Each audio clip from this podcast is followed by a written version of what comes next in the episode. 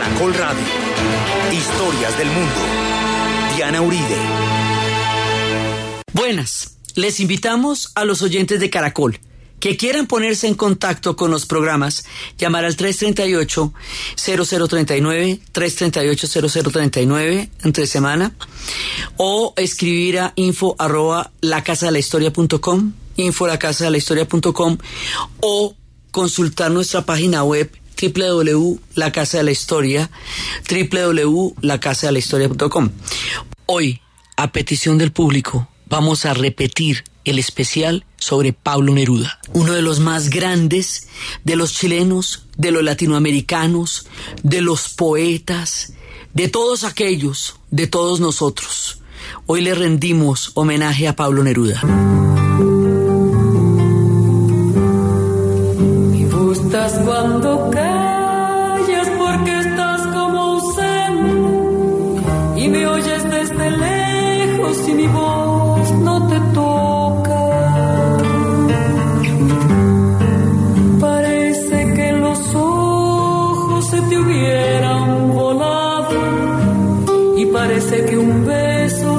beso te cerrara la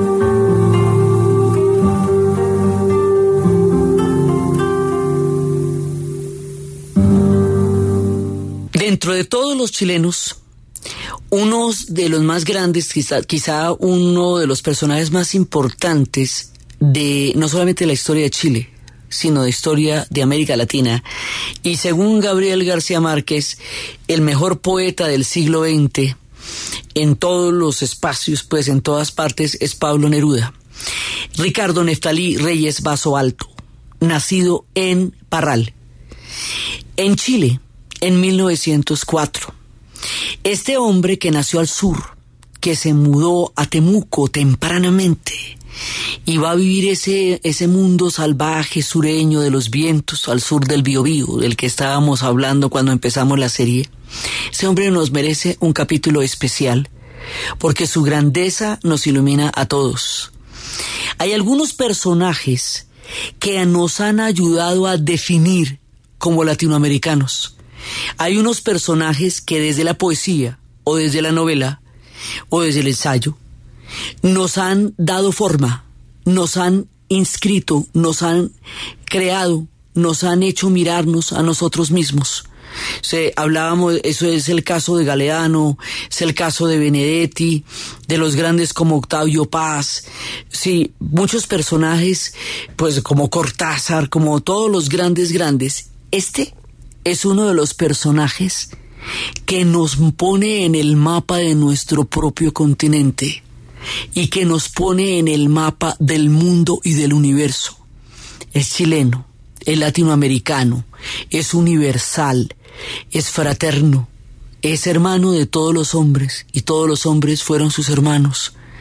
Este hombre fue viajero, diplomático, poeta, eh, fue un hombre comprometido profundamente con la ideología de su tiempo, con el tiempo en el que vivió. Conoció muchísimas partes del planeta.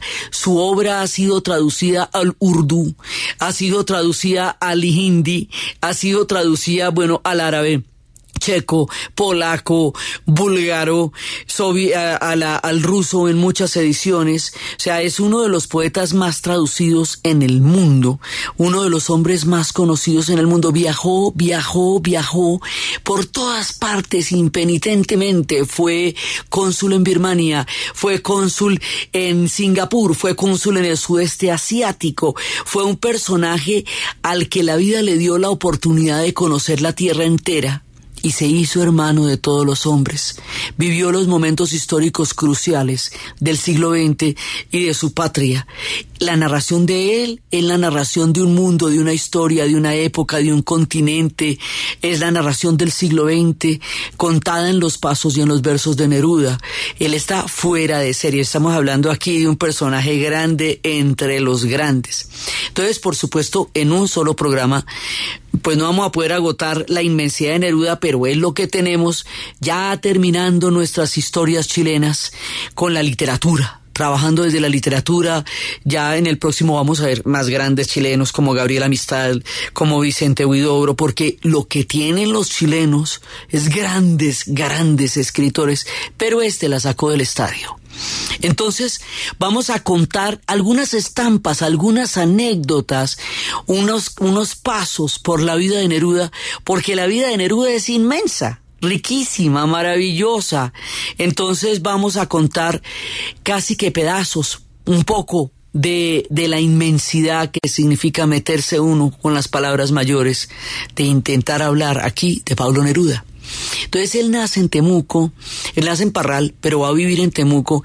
En su biografía, bellísima por cierto, confieso que he vivido, hace una narración muy especial de ese idioma, de esa, de esa geografía, de ese viento sureño, helado, ese mar que golpea, que va a ser Temuco. Y luego ya él empieza a ejercer una carrera diplomática y una carrera literaria. Dice, el, confieso que he vivido, él dice que su padre, pues que era un hombre de una posición económica relativamente holgada, no consideraba que tener un hijo poeta tuviera como, por ejemplo, ninguna gracia. Él no se imaginaba que eso fuera chévere, motivo por el cual adopta tempranamente el seudónimo que después será su nombre nombre de Pablo Neruda. Entonces Ricardo Neftalí Reyes Vaso Alto se nos va a llamar Pablo Neruda. Dicen que fue por el poeta checo, Jan Neruda, de quien tomó su nombre. Hay otro de un personaje de Sherlock Holmes, pero es más, más cercano a Jan Neruda, porque además él siempre estuvo de una u otra manera cercano a Checoslovaquia, una de las patrias que lo van a habitar a él. Entonces él empieza a publicar, pero desde chiquitos empieza a ganar concursos literarios. Antecitos de los 20 años, empieza, digamos, con una poética muy temprana. Y luego su obra se va haciendo cada vez más grande, cada vez más profusa, cada vez más maravillosa, de manera que una de sus primeras obras, eh, digamos digo primeras porque porque va a haber muchas, va a llegar al millón de ejemplares, la va a conocer todo el mundo y es con lo que estábamos empezando. Se llama Los 20 poemas de amor y una canción desesperada. Entonces de ahí estábamos empezando el programa con uno de sus poemas cantado por Mercedes Sosa. Ahora lo vamos a escuchar en la voz del poeta, uno de sus poemas, de los 20 poemas de amor y una canción desesperada. Puedo escribir los versos más tristes esta noche Escribir, por ejemplo, la noche está estrellada y tiritan azules los astros a lo lejos. El viento de la noche gira en el cielo y canta. Puedo escribir los versos más tristes esta noche. Yo la quise y a veces ella también me quiso. Las noches como esta la tuve entre mis brazos. La besé tantas veces bajo el cielo infinito. Ella me quiso. A veces yo también la quería. Son de los más icónicos, el poema 20 y este con el que empezábamos, me gusta cuando callas porque estás como ausente, son, digamos, eh, sellos absolutos en la poesía de Pablo Neruda. Entonces, como él fueron tantos hombres a la vez, les digo, fue diplomático, fue poeta, fue muchísimas, fue un hombre universal, fue un hombre que conectó mundos, que conoció el universo, fue latinoamericano, fue chileno. Entonces, eh, vamos tomando, él es un hombre caleidoscópico, porque muchas perspectivas del universo lo habitaron. Entonces vamos a tomar momentos de su vida.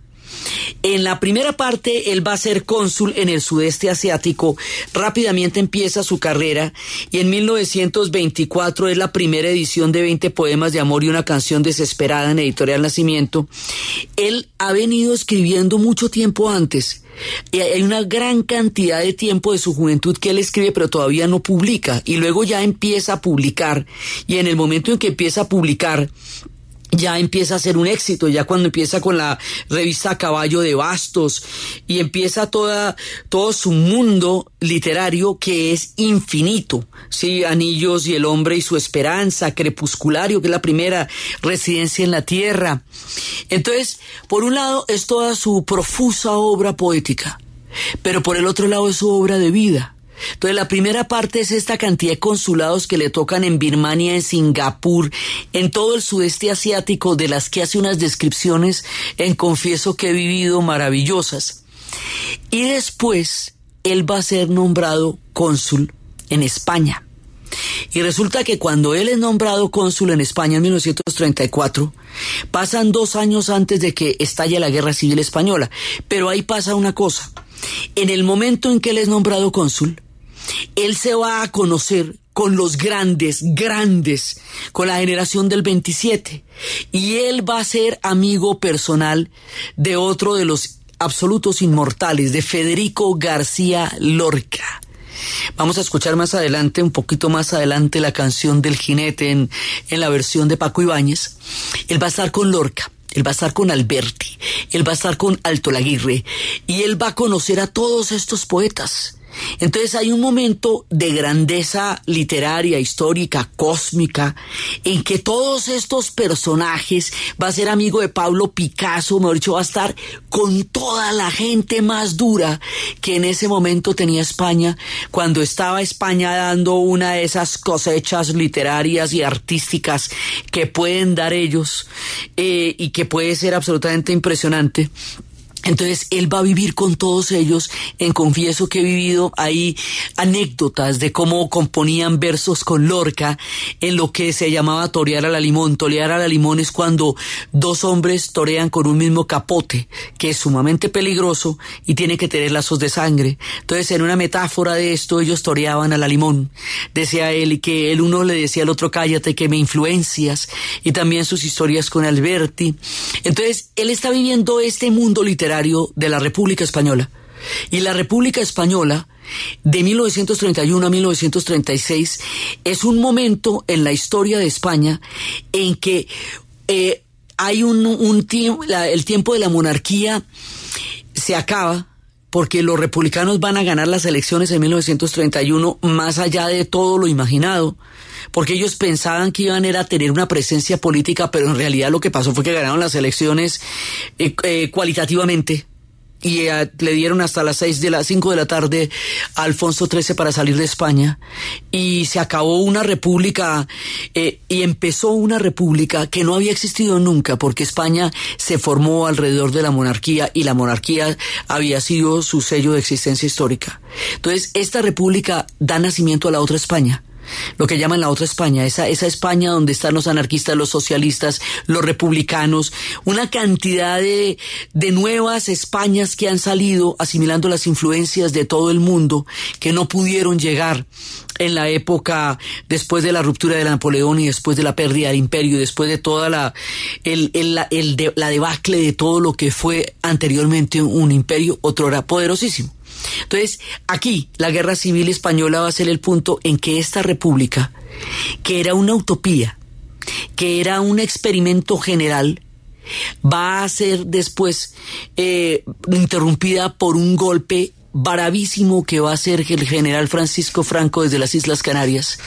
Y el 18 de julio se va a tomar eh, la Madrid y empieza una guerra civil que despedaza a España y que la despedaza esto es que es un millón de muertos en tres años y un millón de exilados y una España rota, profundamente rota, entre dos facciones, la parte de los republicanos que representaba, digamos, como la utopía del socialismo posible, y la parte de los nacionalistas que representaba los valores antiguos de la España tradicional, monárquica y, y clerical la España desde la época de Felipe II, la España imperial, y estos dos se rompen.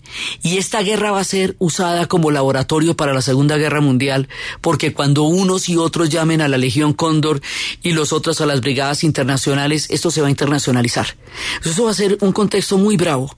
Entonces ahí, en ese punto, en ese instante, Neruda estaba de cónsul.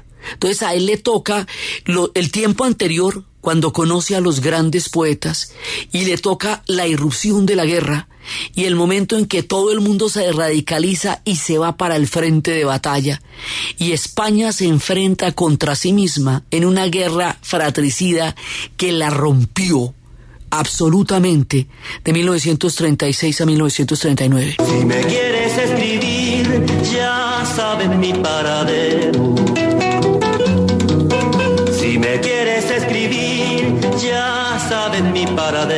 en el frente de batalla primera línea de fuego.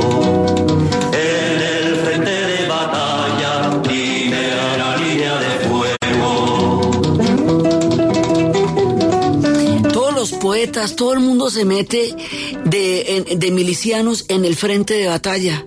Y Miguel Hernández, se convierte en un miliciano y va a pedir asilo político y se lo niegan y lo detienen y va a morir de hambre y de tuberculosis en la cárcel y es cuando va a escribir La nana de las cebollas.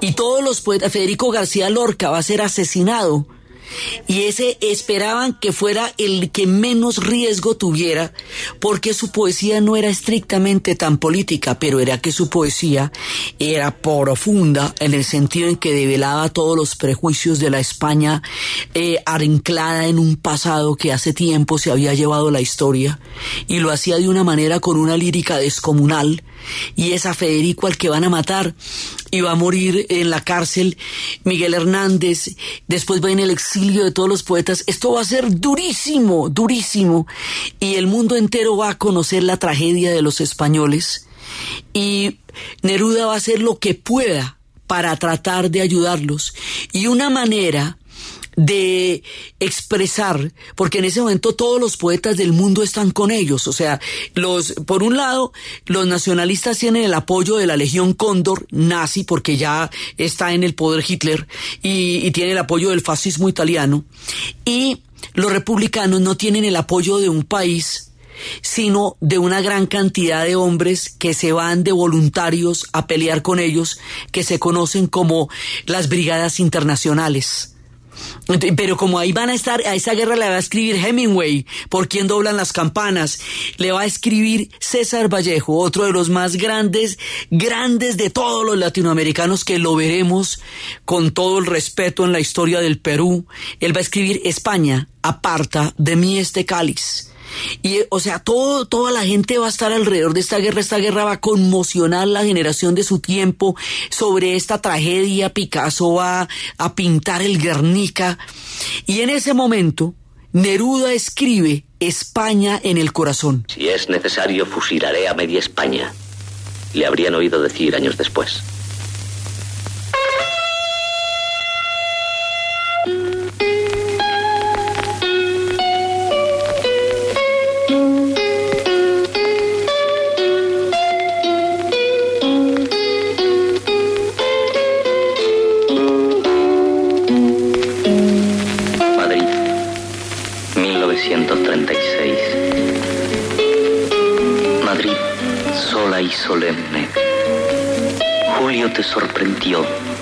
Con tu alegría de pan al pobre.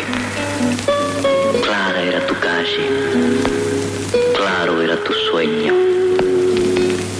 Un hipo negro, una ola de sotanas rabiosas rompió entre tus rodillas sus senegales aguas, sus ríos de gargajo. Con los ojos heridos todavía de sueño, con escopeta y piedras, Madrid, recién herida, te defendiste. Corrías por las calles dejando estelas de tu santa sangre, reuniendo y llamando con una voz de océano, con un rostro cambiado para siempre por la luz de la sangre, como una vengadora montaña, como una silbante estrella de cuchillos. Esos son pedazos, eh, trozos de España en el corazón. Esta es la descripción que hace Neruda de cómo se publicó ese libro por primera vez en la mitad de la guerra. Pasó el tiempo, dice, mi libro sobre España. La guerra comenzaba a perderse. Los poetas acompañaron al pueblo español en su lucha. Federico ya había sido asesinado en Granada. Miguel Hernández, de pastor de cabras, se había transformado en verbo militante. Con uniforme de soldado recitaba sus versos en las primeras líneas de fuego. Manuel Altolaguirre seguía con sus imprentas. Instaló una en pleno frente del este cerca de Girona, en un viejo monasterio. Allí se imprimió de manera singular mi libro España en el corazón. Creo que pocos libros en la historia, extraña de tantos libros, hayan tenido tan curiosa gestación y destino. Los soldados del frente aprendieron a parar los tipos de la imprenta, pero entonces faltó el papel. Encontraron un viejo molino y allá se decidieron a fabricarlo. Extraña mezcla la que se elaboró entre las bombas que caían en medio de la batalla. De todo le echaban al molino, desde una bandera de enemiga hasta una túnica ensangrentada de un soldado moro. A pesar de los insólitos materiales y de la total inexperiencia de los fabricantes, el papel quedó muy hermoso. Los pocos ejemplares de ese libro que se conservan asombran por la tipografía y por los pliegos de la misteriosa manufactura. Años después vi un ejemplar de esta edición en Washington, en la Biblioteca del Congreso, colocado en una vitrina como uno de los libros más raros de nuestro tiempo. Apenas impreso y encuadernado mi libro, se precipitó la derrota de la República. Cientos de miles de hombres fugitivos repletaron las carreteras que salían de España. Era el éxodo de los españoles, el acontecimiento más doloroso de la historia de España.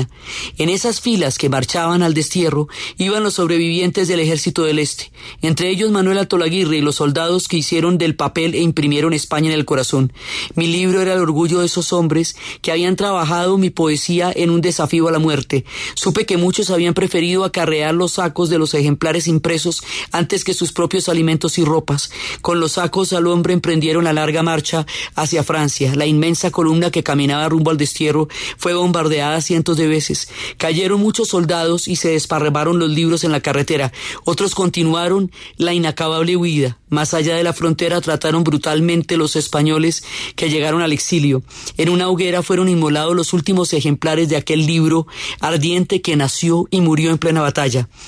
Miguel Hernández buscó refugio en la Embajada de Chile, que durante la guerra había prestado asilo a la enorme cantidad de cuatro mil franquistas. El embajador de ese entonces, Carlos Mola Lynch, le negó el asilo al gran poeta, aun cuando se decía su amigo, aun cuando se decía su amigo. Pocos días después lo detuvieron, lo encarcelaron, murió de tuberculosis en el calabozo. Tres años más tarde, el ruiseñor no soportó el cautiverio. Mi función consular había terminado. Por mi participación en la defensa de la República Española, el gobierno de Chile decidió alejarme de mi cargo. Y además logró hacer una empresa enorme que era montar dos mil republicanos que estaban huyendo en un barco que se llamaba el Winnipeg y mandarlos para Chile y de esa manera salvarlos. Y aquí, en esta parte tan dramática del relato de España en el corazón, vamos a la pausa comercial y escuchamos a Federico García Lorca en versión de Paco Ibáñez.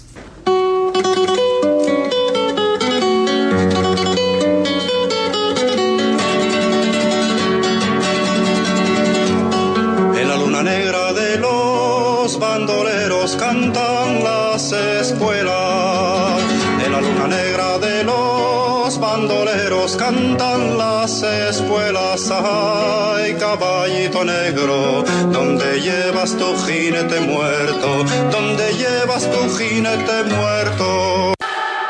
Caballito negro, donde llevas tu jinete muerto? donde llevas tu jinete muerto?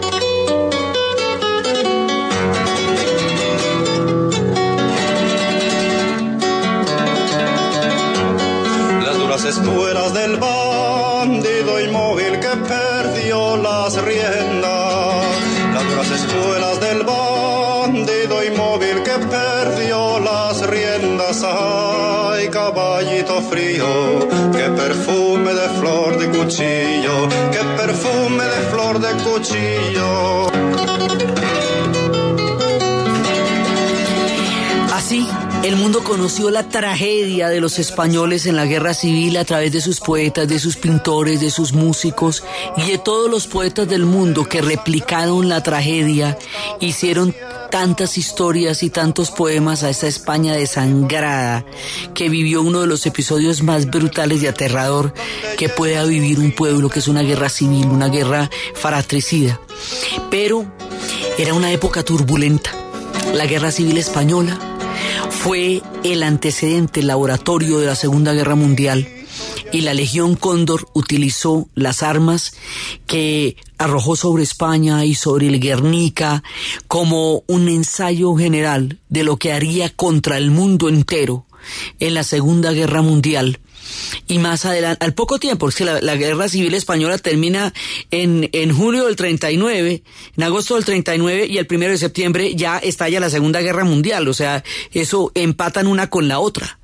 Y en la Segunda Guerra Mundial, de la que hemos hablado profusamente, hay un episodio en particular al que Neruda le va a dedicar en el libro Tercera Residencia uno de los poemas que lo dará a conocer por el mundo también. O sea, ya en ese momento él era una celebridad, pero esto va a ser su manera de testimoniar su fraternidad hacia otra de las tragedias que seguían pasando en ese momento en el mundo. Pasar de la Guerra Civil Española a la Segunda Guerra Mundial era inimaginable y dentro de la Segunda Guerra Mundial, donde pasan tantas cosas tan terribles, la definición de la guerra, uno de los momentos en donde cambia el curso de la guerra, está marcado por una tragedia de proporciones inimaginables, la batalla de Stalingrado. A la batalla de Stalingrado, Neruda le va a componer un poema que se llama Canto de Amor a Stalingrado. Y vamos a escuchar un fragmento en la voz del poeta. Mi voz estuvo con tus grandes muertos, contra tus propios muros machacados. Mi voz sonó como campana y viento, mirándote morir, Stalingrado. Deshechas van las invasoras manos, triturados los ojos del soldado.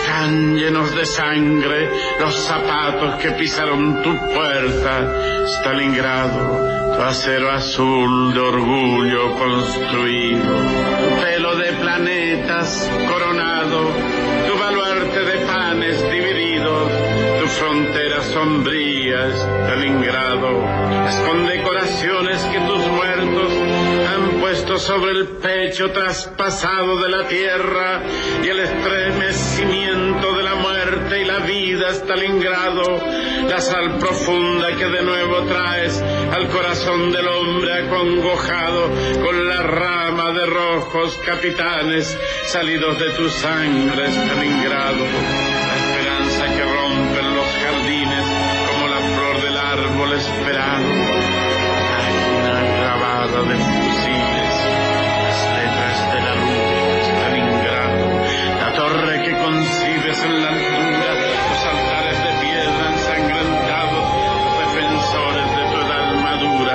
Hijos de tu piel están las aiglas ardientes de tus piedras, los metales por tu alma amamantados, los adioses de lágrimas inmensas y la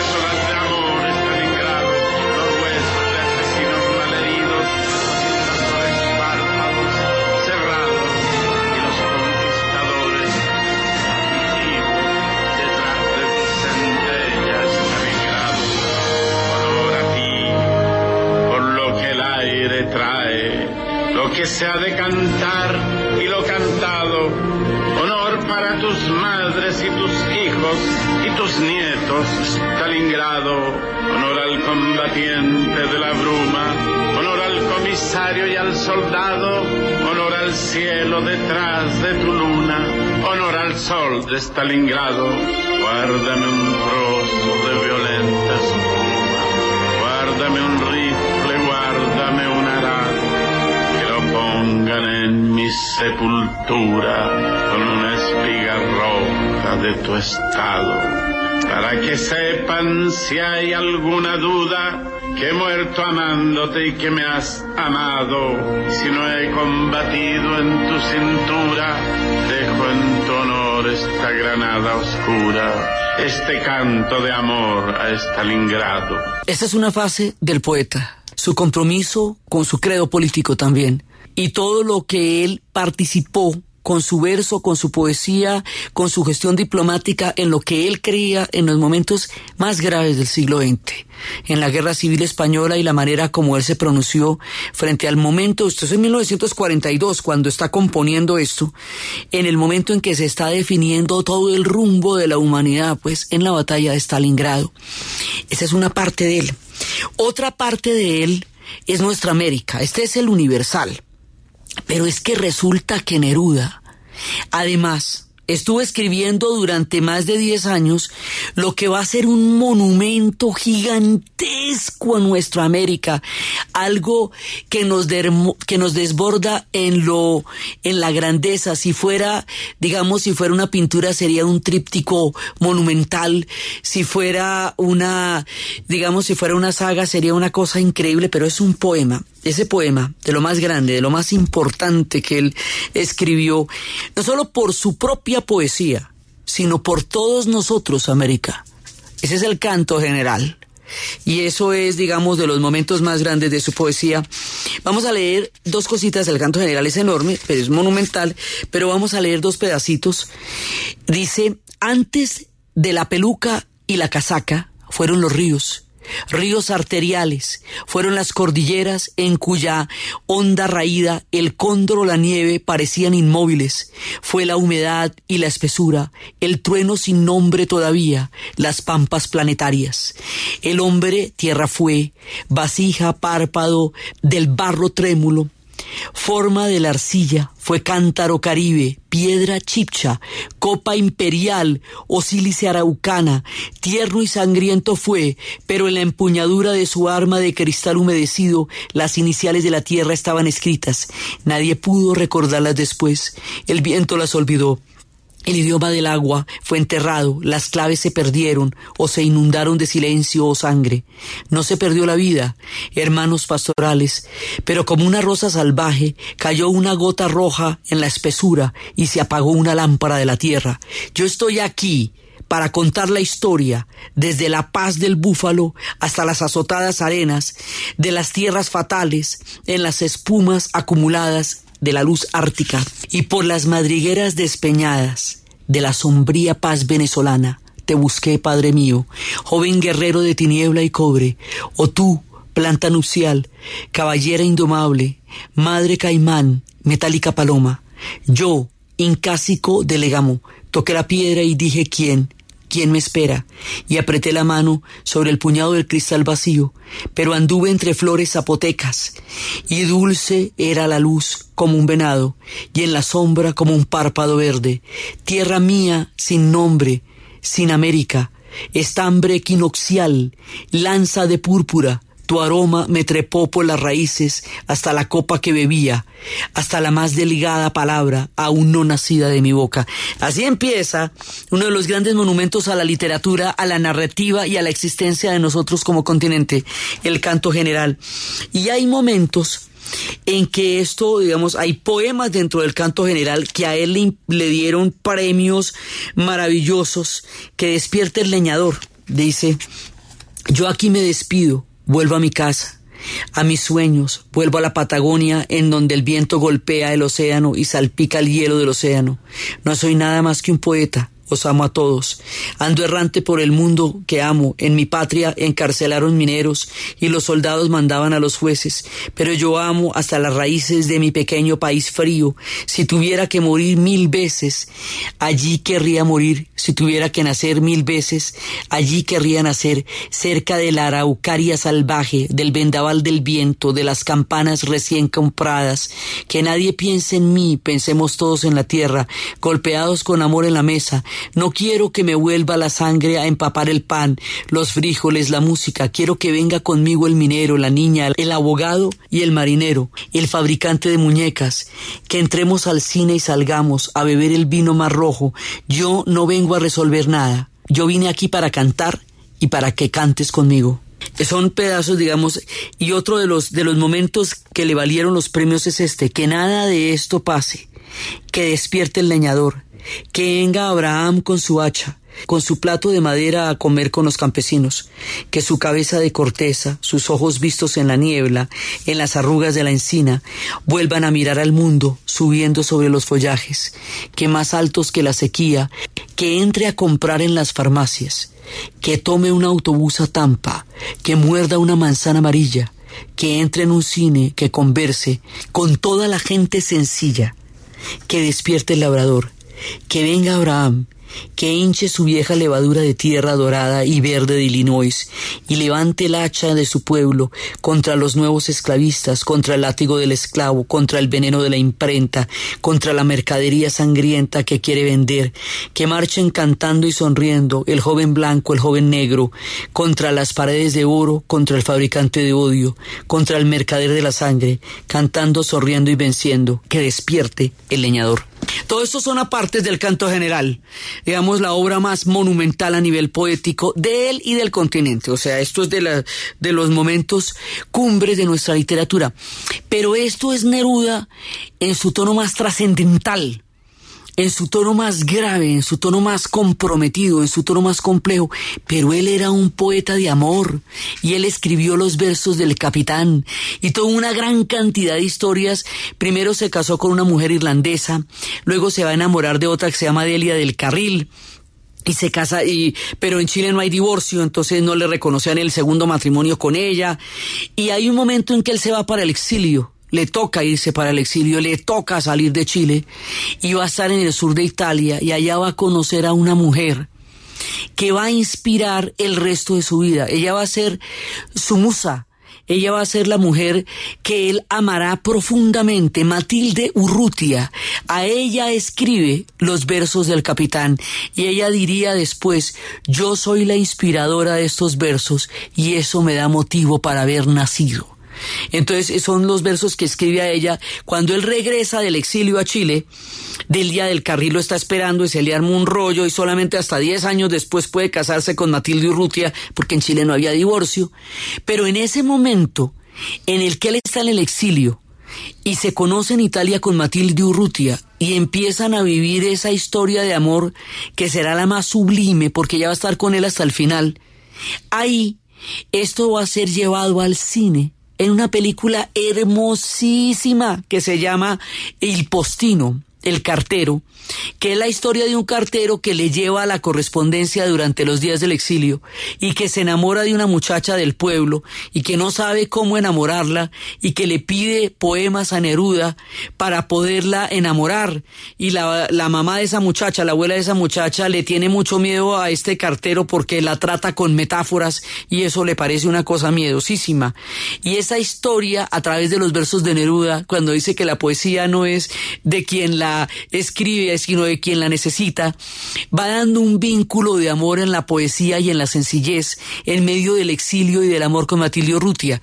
La música de esta película, la banda sonora de esta película, será de una belleza particular y sensible, y la película en sí misma es muy hermosa, basada en la obra de Escármeta, que va a escribir la historia de ese pedazo del exilio de Neruda y de su historia con el postino.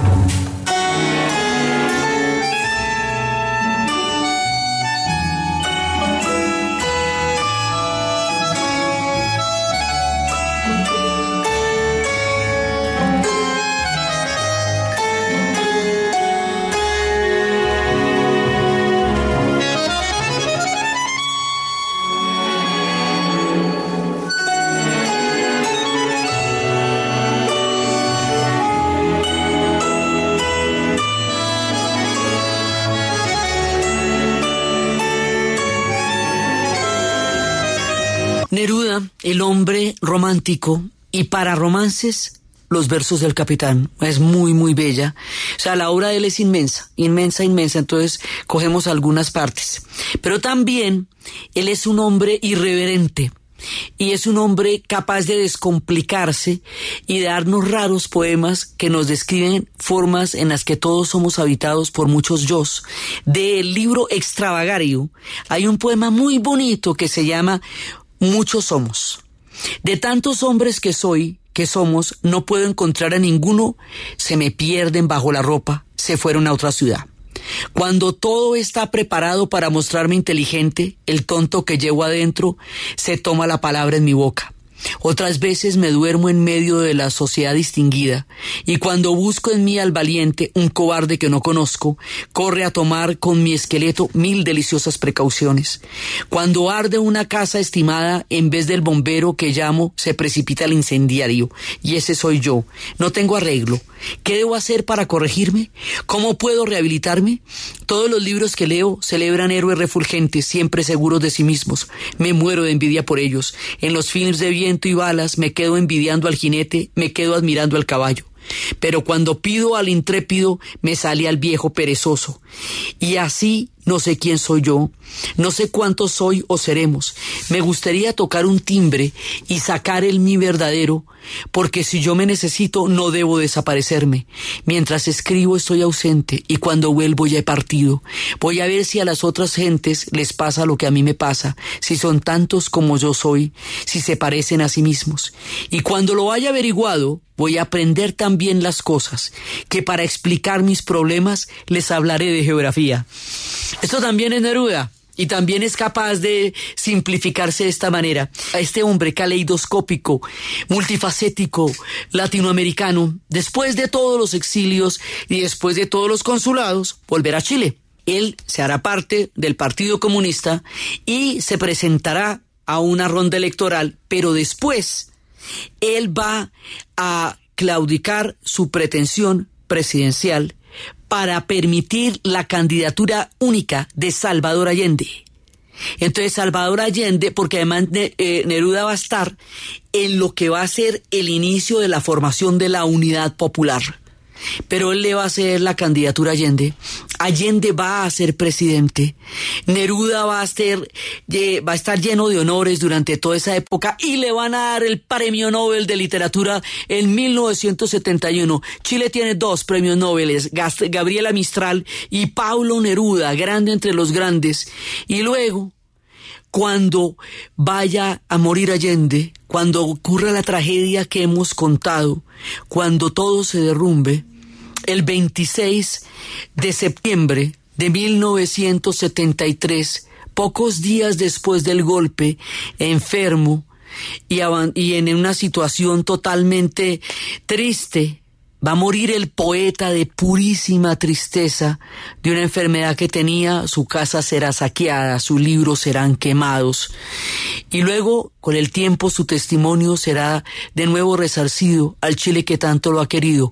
Queda una casa en la Isla Negra, divina, con mascarones de proa, su amor por Matilde, su mirada en los vientos, su cuarto lleno de, botellas de todos los marineros. Queda su casa en Santiago y en Valparaíso Paraíso, restauradas después como museos, que dan el testimonio de este hombre sensible, universal, enorme, gigantesco, de este gran poeta al que con todo el respeto y el amor por él y por la historia de Chile hemos rendido hoy este homenaje.